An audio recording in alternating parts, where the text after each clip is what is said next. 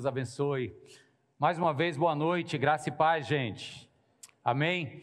Quero saudar também quem está em casa conosco pela internet. Deus abençoe sua vida, fale ao seu coração. Obrigado, irmãs. Deus abençoe. Obrigado, querido. Irmãos, essa semana que passou, eu estive em Mossoró, fui a convite do, do Instituto Ragai.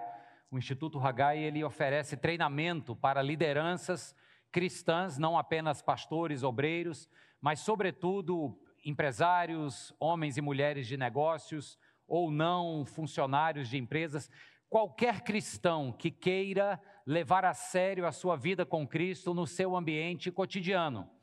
E, vez por outra, o Hagai faz esse seminário nacional, mas em caráter social. Ele vê alguma igreja que quer ter o treinamento, mas não tem condição de cobrar a inscrição integral dos seus membros, porque é um treinamento que oferece hospedagem, alimentação, uma semana inteira, professores vêm de aula. Então, o Ebenezer, que esteve aqui conosco, ele falou: Mário, topa ir para o Rio Grande do Norte? Falei: topo. Então, estive lá com eles. E eu quero dar esse testemunho para vocês. Eu falei em duas turmas, uma da Assembleia de Deus e outra da Igreja Batista. A Assembleia de Deus é a maior igreja do Rio Grande do Norte. São 30 mil membros espalhados nos diversos núcleos. E eles juntaram 100 dos seus líderes mais próximos, colocaram no salão lá de um grande espaço que eles têm para fazerem a aula, o curso. E o povo sabe como é que é assembleano, né? Lá em cima, animação e aquele fogo, aquele negócio, e o pastor presbiteriano lá levando a palavra, vez por outra eu escutava uma irmãzinha dizendo assim: queima ele, Senhor. Queima no bom sentido, viu? não se assuste não, assim, manda fogo e tal. Mas aí, diferenças à parte, a gente teve um tempo muito precioso. Mas por que, que eu quero contar essa história para vocês? Porque, olha, eu fui para ministrar, mas voltei muito ministrado de lá. Terceira fila da, da, do salão da Assembleia, onde eu estava ministrando, tinha um senhorzinho, cabeça branca, na verdade careca, mas o, o restante de cabelo que tinha, bem branquinho você via que ele estava ali na casa dos 80. E tudo que eu falava, qualquer slide de referência bíblica, ele anotava tudo, e anotava, e anotava, e, e balançava a cabeça e concordava. Eu dizia assim: rapaz, esse, esse senhorzinho está atento, ele está bebendo.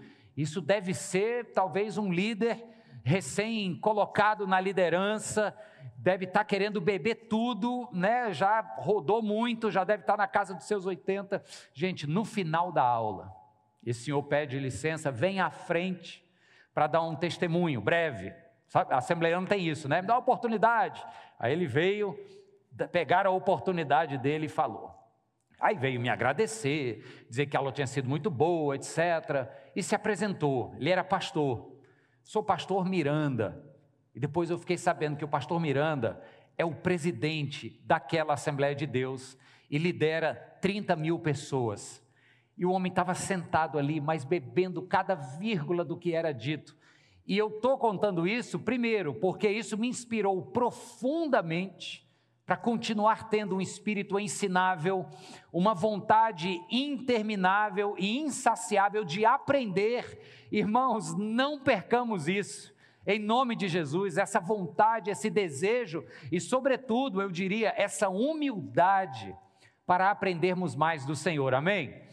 Mas em segundo lugar, eu também estou contando isso porque ele fez questão que quando eu chegasse de volta na minha igreja, eu transmitisse um fraterno abraço, palavras dele, um fraterno abraço à minha comunidade, agradecendo muito por ter cedido o seu pastor a ir lá ensiná-los. Eu fiquei desse tamanhozinho aqui, mas trago então o abraço da Assembleia de Deus para todos vocês. Amém. Um abraço cheio do fogo, viu, irmãos? Do jeito que eles disseram lá. Amém. Vamos abrir nossas Bíblias no Evangelho de Atos, capítulo 7, verso 43.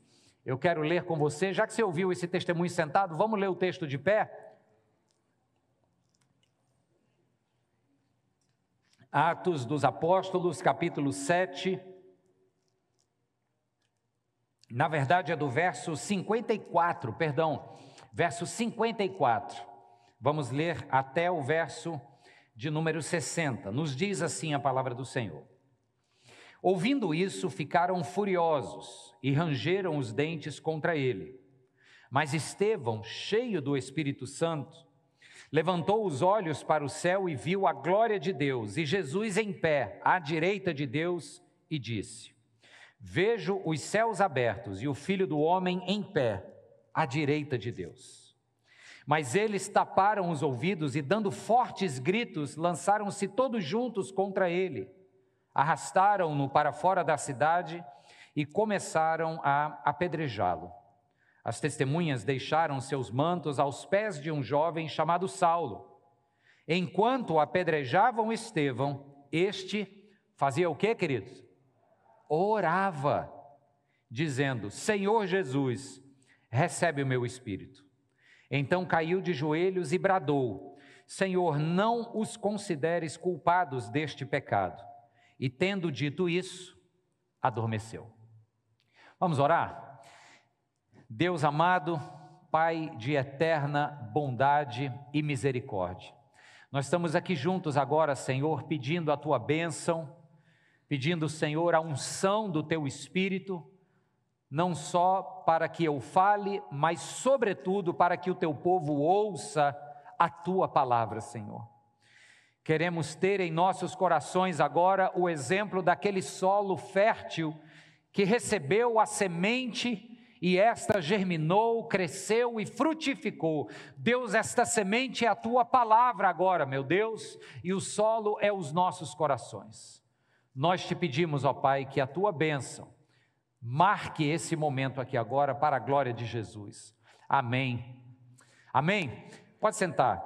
Queridos, esse é o relato trágico, dramático, ou talvez heróico, do primeiro mártir do cristianismo, pelo menos o primeiro à luz dos relatos aos quais temos acesso.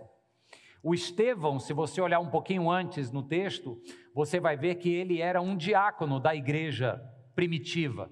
Ele era um homem cheio do Espírito Santo, essa era uma característica que o definia e ele foi escolhido dentre uns outros homens cheios de Deus, como diriam os meus irmãos lá da Assembleia, do fogo total, para servir às mesas.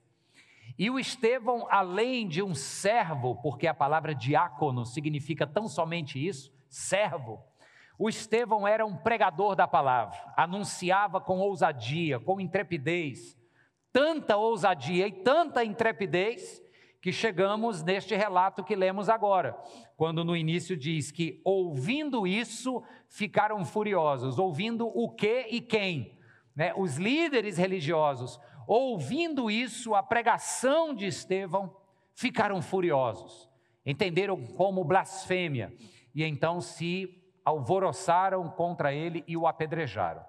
Esse é um relato, como eu disse, trágico ou heróico vai depender do nosso senso de propósito. Se olharmos apenas do ponto de vista material, o Estevão perdeu a vida, coitado, devia ter ficado calado, não tinha morrido apedrejado.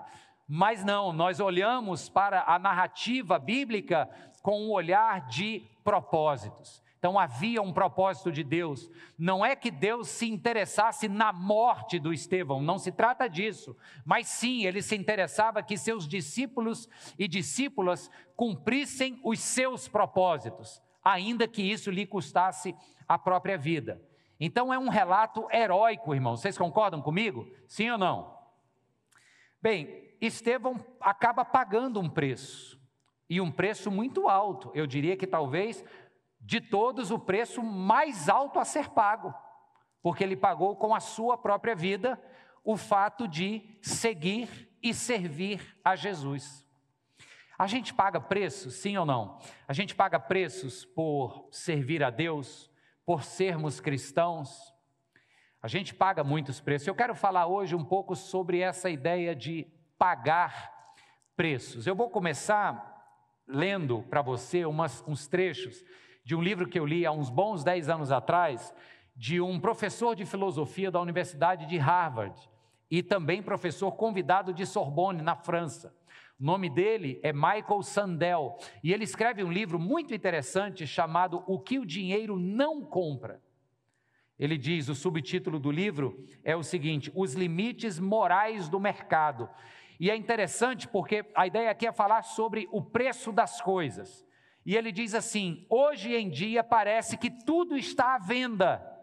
Há controvérsias nessa afirmação. Pode ser que alguém se levante e diga: não, eu não estou à venda, meu caráter, minha reputação, minha dignidade não está à venda. Ok, mas o professor aqui, Sandel, ele diz assim: parece que de repente todas as coisas ganharam um preço e estão no mercado para serem vendidas. E ele traz uma lista de itens que estão à venda que a gente nem sabia que se comercializava esse tipo de coisa.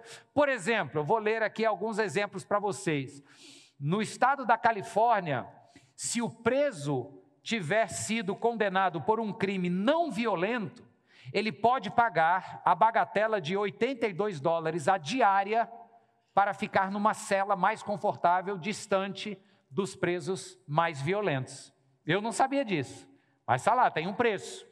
Outra é que na Índia é permitido por lei ceder o útero da mulher para o que a gente chama popularmente de barriga de aluguel.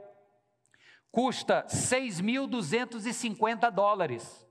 E muitos estrangeiros vão até lá e tem agências que fazem isso, o contrato, fazem a inseminação artificial e a Índia, a moça lá fica grávida e cede o seu útero de aluguel por esse preço.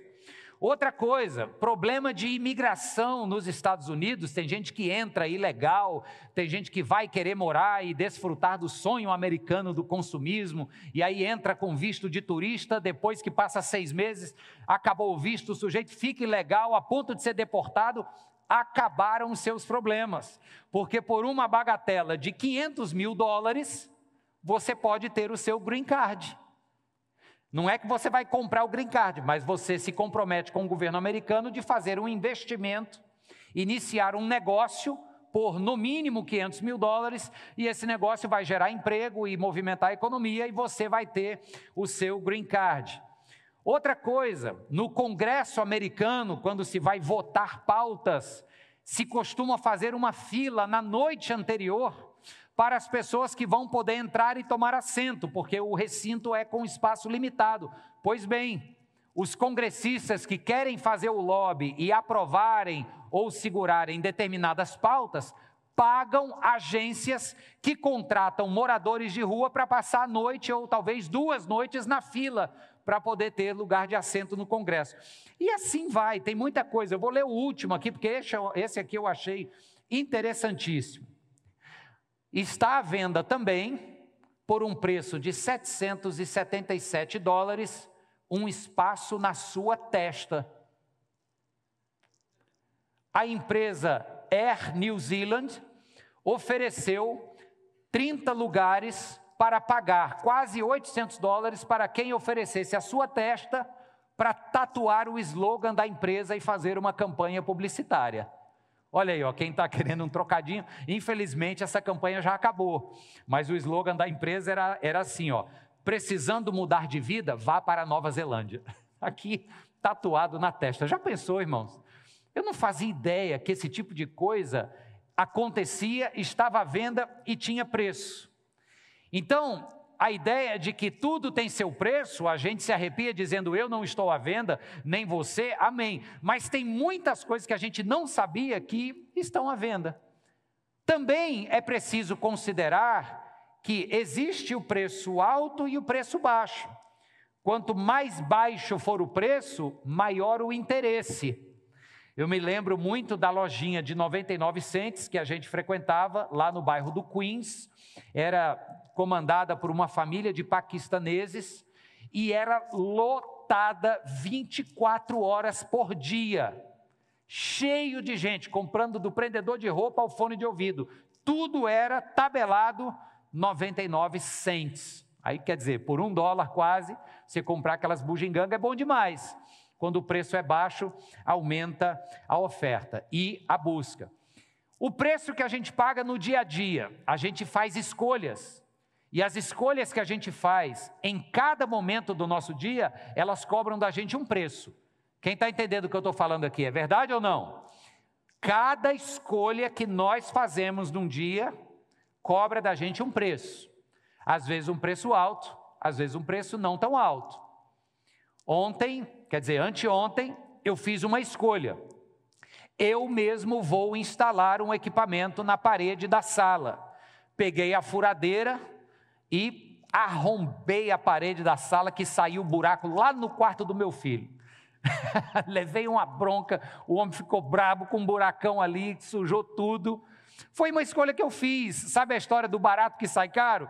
Eu economizei no sujeito para instalar, vou ter que gastar no pintor para tampar o buraco e pintar a parede inteira. A gente faz escolhas e elas têm preços é, caros ou preços não tão caros, preços baratos. Agora, além do preço ser alto ou ser baixo, também tem o critério mais subjetivo, porque alto ou baixo, caro ou barato, é um critério objetivo, está ali na cifra. Mas tem um critério subjetivo, é se o preço é bom de pagar ou se a gente paga achando ruim. Vou dar um exemplo aqui, ó. Criar filhos é um preço alto ou baixo? É altíssimo. Grande verdade, altíssimo. Bota aí na planilha, irmã. O que, é que tem na planilha? Escola, plano de saúde, que mais? Esporte, alimentação. Aí quem tem criança pequena, está só na fase do leite, da papinha, etc. Deixa chegar naquela idade do esmeril. Conhece a idade do esmeril? Começa com 13 anos, come de tudo. É um preço alto. Agora, ao mesmo tempo em que é um preço alto, eu pergunto: é bom ou ruim de pagar? É bom.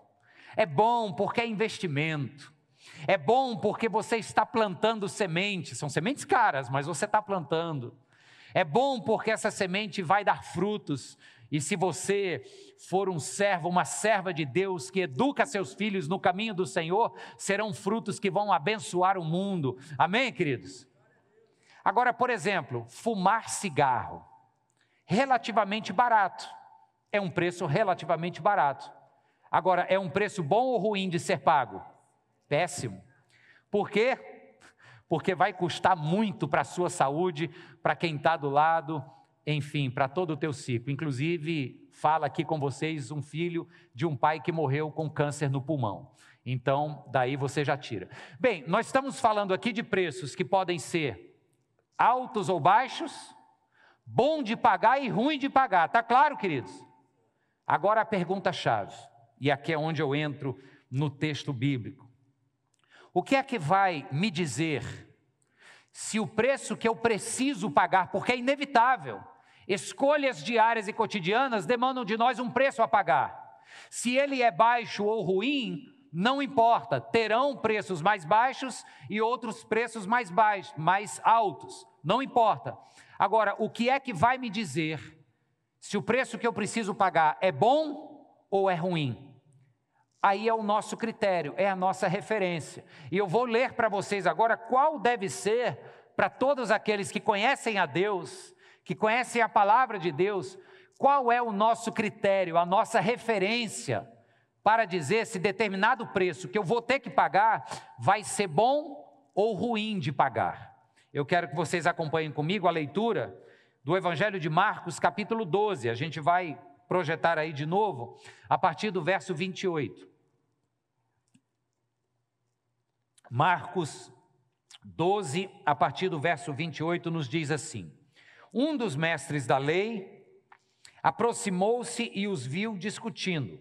Notando que Jesus lhe dera uma boa resposta, perguntou-lhe: De todos os mandamentos, qual é o mais importante? Veja só, para o judeu que faz essa pergunta, mandamento é o seu referencial de vida. Todas as suas decisões são tomadas a partir desse, desse espelho, desse referencial. E então Jesus responde, verso 30, verso 29. O mais importante mandamento é este: Ouça, ó Israel, o Senhor, o nosso Deus, o Senhor é o único Senhor. Ame o Senhor, o seu Deus. Vamos ler juntos? De todo o seu coração, de toda a sua alma, de todo o seu entendimento e de todas as suas forças. Essa resposta de Jesus, que na verdade ele está citando o texto de Deuteronômio, capítulo 6, o grande mandamento, a oração que o judeu faz diariamente, chamada Shema Israel, ouça Israel, é que contém este grande mandamento: amar a Deus sobre todas as coisas, com toda a nossa alma, com toda a nossa força e com todo o nosso entendimento. Queridos, esse é o nosso referencial. A gente diz que pagar o preço, por exemplo, da criação dos filhos é um preço alto, mas a gente paga com gosto, por quê? Porque a gente sabe que educando bem os nossos filhos, e eu não estou falando aqui de dinheiro apenas, não, tá? Tem gente que não consegue pagar uma escola das mais caras, mas educando bem os nossos filhos, nós estamos honrando a Deus. Você sabia disso, papai e mamãe? educando bem o seu filho, investindo na educação dele, moral, acadêmica, sim, mas para a vida, você está cumprindo o grande mandamento, honrando a Deus, preparando um cidadão abençoado e excelente para o nosso mundo, amém, queridos? Então, o que define para a gente se pagar o tal preço é bom ou ruim, é se nós estaremos honrando a Deus e expressando o nosso amor a Ele. É quando a gente volta os olhos para o Estevão, pessoa que eu tivesse esquecido dele, né? O Estevão, a gente já viu aqui e concordou, ele está pagando um preço alto, fato, não é, queridos? Agora a gente pode pensar, mas espera aí, foi heróico ou foi uma tragédia? Foi bom ele ter pago esse preço ou não? A gente só pode responder isso baseado no grande mandamento. O que é que o Estevão estava fazendo? Ele estava honrando a Deus.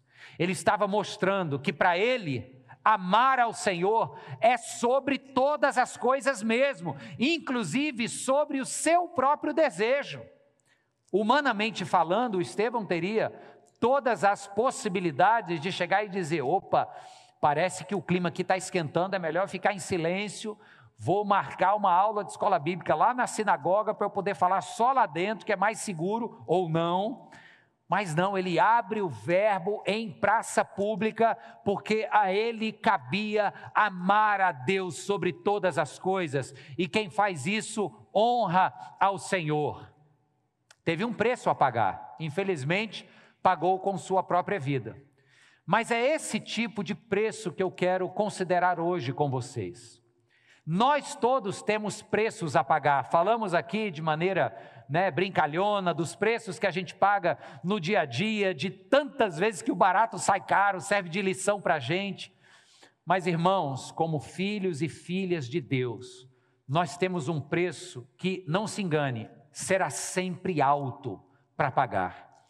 Jesus Cristo disse que aquele ou aquela que quiserem segui-lo terão que deixar tudo tomar a sua própria o quê? Cruz e então segui-lo. Ou seja, Jesus já está dizendo: não tem preço baixo. Não vai sair barato. E a gente trinca os dentes e diz: Senhor, e agora? Ele diz assim: confia, confia. Vai ser um preço alto, mas eu garanto que vai ser um preço bom. Quem crê diz amém. Então, olha aqui para a vida do Estevão comigo agora e rapidinho. Tem quatro aparentes características de como esse homem aqui pagou o preço que pagou, porque amou a Deus sobre todas as coisas. Primeiro lugar, está logo aqui no verso 2 até o verso 50.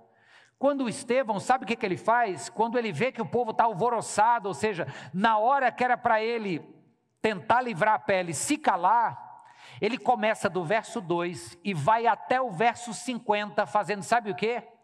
Relendo a história do povo de Israel. Ele faz essa releitura a partir do que ele conhecia da Torá. Ele começa falando de Abraão, depois de Abraão, ele fala dos patriarcas até José. Depois de José, ele fala que quando José morreu, veio um faraó que não conhecia José e escravizou o povo hebreu. Aí ele fala do cativeiro egípcio. Depois ele introduz Moisés, fala do tempo em que Moisés residiu no Egito e do tempo que Moisés saiu do Egito para depois voltar ao Egito e libertar o povo. Aí ele fala da peregrinação do povo no deserto, ele fala sobre o tabernáculo no deserto, ele fala sobre Josué e a distribuição da terra, ele fala sobre as intenções de construção do templo a partir do rei Davi, mas diz que foi Salomão quem conclui o templo de Deus. Ele faz um paralelo com o tabernáculo, depois ele dá um salto na história e cita o capítulo 66 do maior profeta, o profeta Isaías maior em quantidade escrita dentre os profetas maiores. Ele faz um passeio pelo livro sagrado que os judeus tinham na sua época. A Torá, que é o compêndio dos livros sagrados dos judeus, que é boa parte do que nós temos aí na mão do que chamamos de Antigo Testamento, ela foi terminada aproximadamente 350 anos antes de Cristo. Então, se tem uma coisa que é característica de alguém que decide viver a sua vida pagando preço, mas amando a Deus sobre todas as coisas, é que esse alguém conhece a palavra de Deus. É uma característica inquestionável. Se a gente diz que ama a palavra de Deus, que ama, perdão, o Senhor, e quer obedecê-lo com toda, todo o coração, alma, esforços, entendimento, a gente precisa conhecer a Sua palavra. Olha, gente, pense na Bíblia Sagrada. Aí eu, eu, me refiro especificamente ao papel, tá? Nós estamos numa era de Bíblia digital, até o pastor vem pregar com a bicha aqui no tablet, mas pense no papel, pense no papel. Deixa eu tirar isso aqui que o recurso didático mais atrapalha do que ajuda. A Bíblia no papel. Vai lá, Cornélio, levanta a tua Bíblia aí, ó. Olha aí. Isso é uma carta de amor escrita por um amante àquele ou aquela que ele ama perdidamente. Sabe quem é esse aquele ou aquela? Você, eu. A Bíblia é para ser encarada como essa carta de amor. Deus deixou para nós esse testemunho registrado do que ele fez e faz para redimir o homem do seu pecado, para garantir ao homem vida eterna e abundante. É uma carta de amor. E aí, essa imagem é boa para que a gente responda junto. O que é que fazem as pessoas apaixonadas quando recebem umas das outras cartas de amor? O que, é que elas fazem? Abre a carta, se alegra, cheira, a moça recebeu a carta do varão apaixonado, sente lá o boticário que foi borrifado na carta. Ainda tem homens românticos aqui, hein, que perfumam a carta. Eu vou baixar a mão, não. Aí não tem, né? Mulheres, quem já perfumou a carta para o seu amado? a minha mulher já olhou para mim com uma cara como quem diz assim: ó, fala, fala. Vou falar, irmãos. Nós namorávamos e eu morava fora. E naquela época o correio levava 15 dias para trazer a correspondência. Invariavelmente, com 15 dias chegava uma carta. Coisa mais linda do mundo, papel de carta lindo e, e um relato detalhado de como tinha sido os dias, etc. E eu li aquilo me deliciando.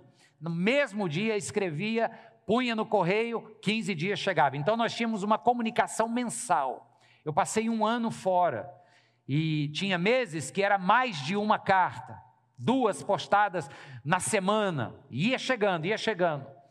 Quando terminou meu tempo lá e todas aquelas cartas, eu tava, fui estudar, fui numa agência missionária fazer um curso, estava cheio de livro para trazer e só tinha uma mala.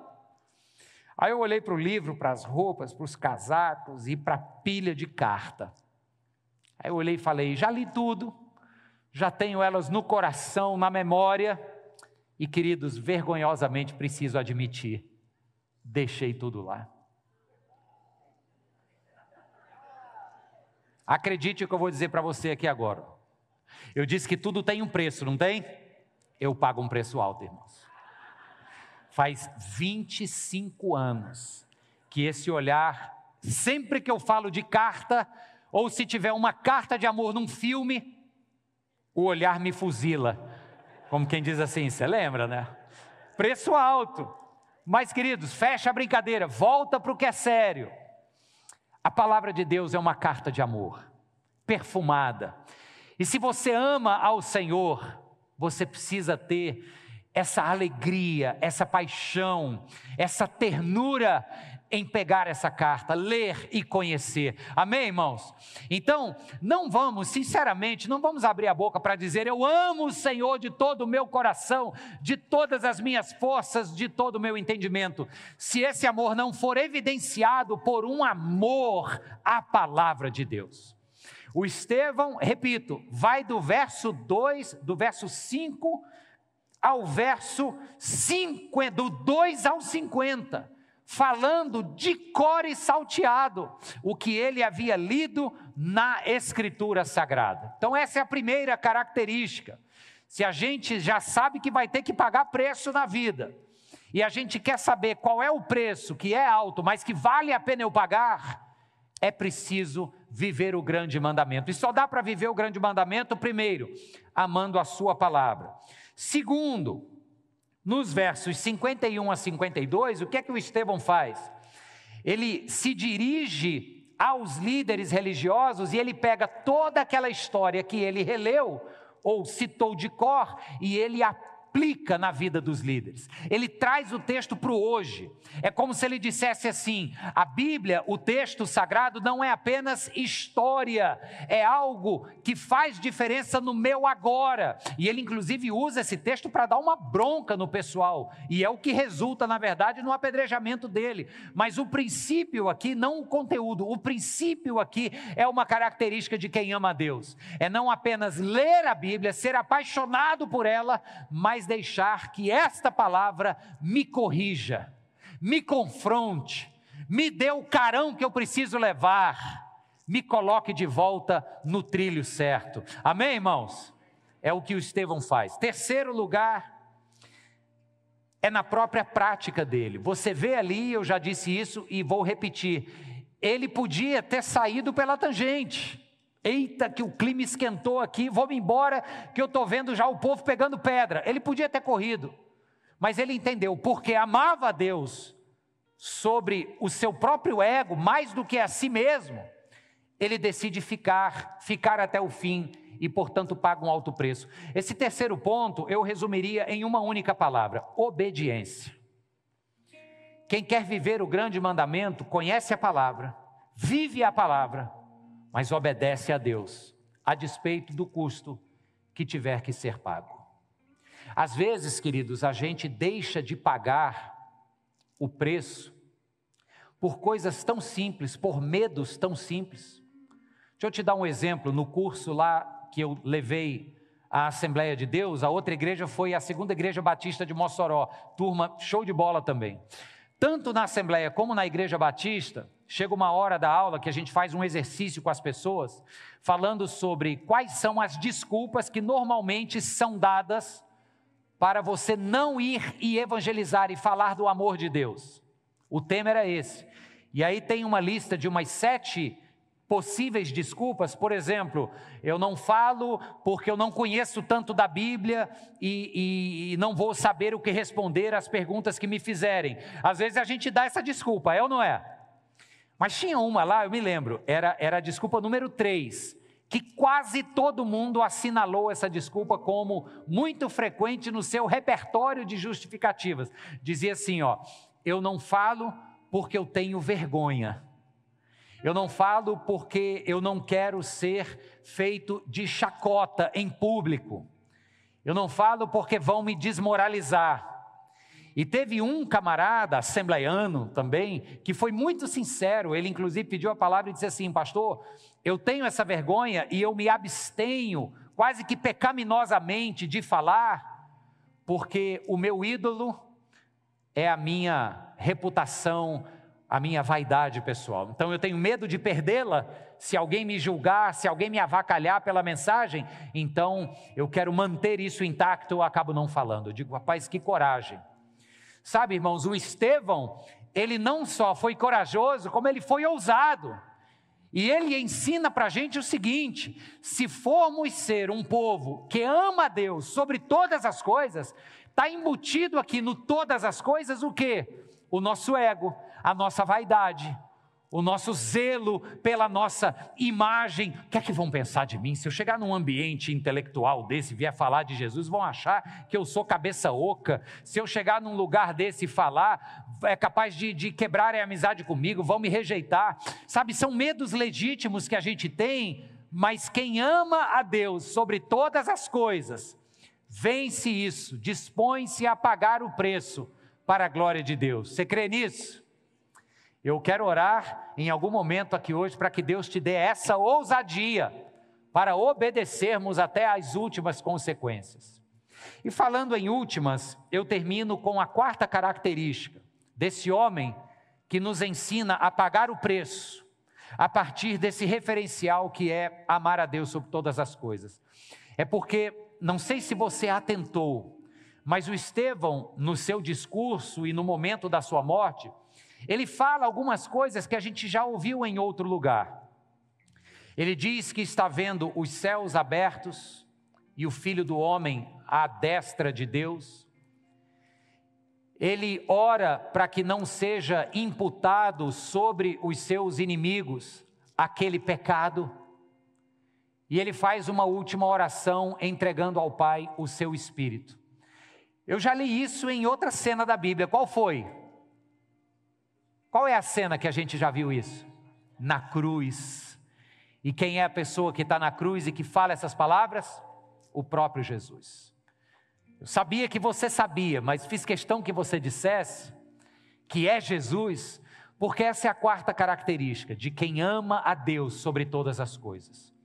O Estevão começa o relato aqui da confusão com ele logo no verso anterior ao que lemos, diz que as pessoas olhavam para ele na sabedoria com a qual ele falava, e diz que ele tinha o rosto como de um anjo. E no final do que ele está falando, ele não tem mais o rosto do anjo, ele tem o rosto de Jesus. Ele fala o que Jesus falou e ele faz o que Jesus fez. Sabe, essa é a consequência de quem decide amar a Deus sobre todas as coisas, você se torna como Jesus é. Que tal esse projeto de vida para você? Você topa abraçar esse projeto, sim ou não? Só não é fácil, né, irmãos? Já pensou? Termos o padrão agora de sermos como Jesus é difícil. Mas é como a gente sempre fala aqui. Deus não espera que alcancemos essa perfeição o que ele espera é que a gente não abra mão de buscar parecer-nos com Jesus. É difícil porque vai ter um preço caro, muito caro, mas à luz de tudo que ouvimos hoje, o preço é caro, mas vale a pena ser pago. Ame a Deus de todo o teu coração, de toda a tua alma, com todo o teu entendimento e com todas as tuas forças. Vai cobrar de você um preço alto. Se você quer ser como Jesus, vai ter que passar pelo que ele passou a morte. Mas aí você lembra do que o apóstolo Paulo disse quando encontrou ele essa própria morte, quando ele foi imitador de Cristo. Aí então ele disse: Agora não mais eu vivo, mas Cristo vive em mim. Pague o preço, ele é alto, mas é bom de ser pago, vai valer a pena. Deus abençoe sua vida em nome de Jesus. Amém e amém. Glória a Deus, glória a Deus. Aí mesmo no seu lugar, baixe a sua cabeça. Quero orar por você agora. Quero orar por você, pedir a Deus que te dê essa ousadia que o Estevão teve, para não só falar o Evangelho, que Deus quebre toda timidez e você se torne alguém que anuncia com coragem e com sabedoria a palavra de Deus. Mas eu quero também pedir que Deus nos faça homens e mulheres que o amem de todo o coração, a, do, a despeito do preço que vamos pagar. Pai, nós te pedimos em nome de Jesus, que venha, ó Deus, da parte do teu Espírito, esta unção, Senhor, de ousadia, que toda timidez caia por terra, que todo ídolo no nosso coração que nos impeça de anunciar as tuas boas novas caiam por terra. Senhor, que tudo aquilo que nos impede de viver, ó Deus, entregando-nos toda a nossa devoção a Ti, tudo aquilo que nos impede, caia por terra, Deus, em nome de Jesus.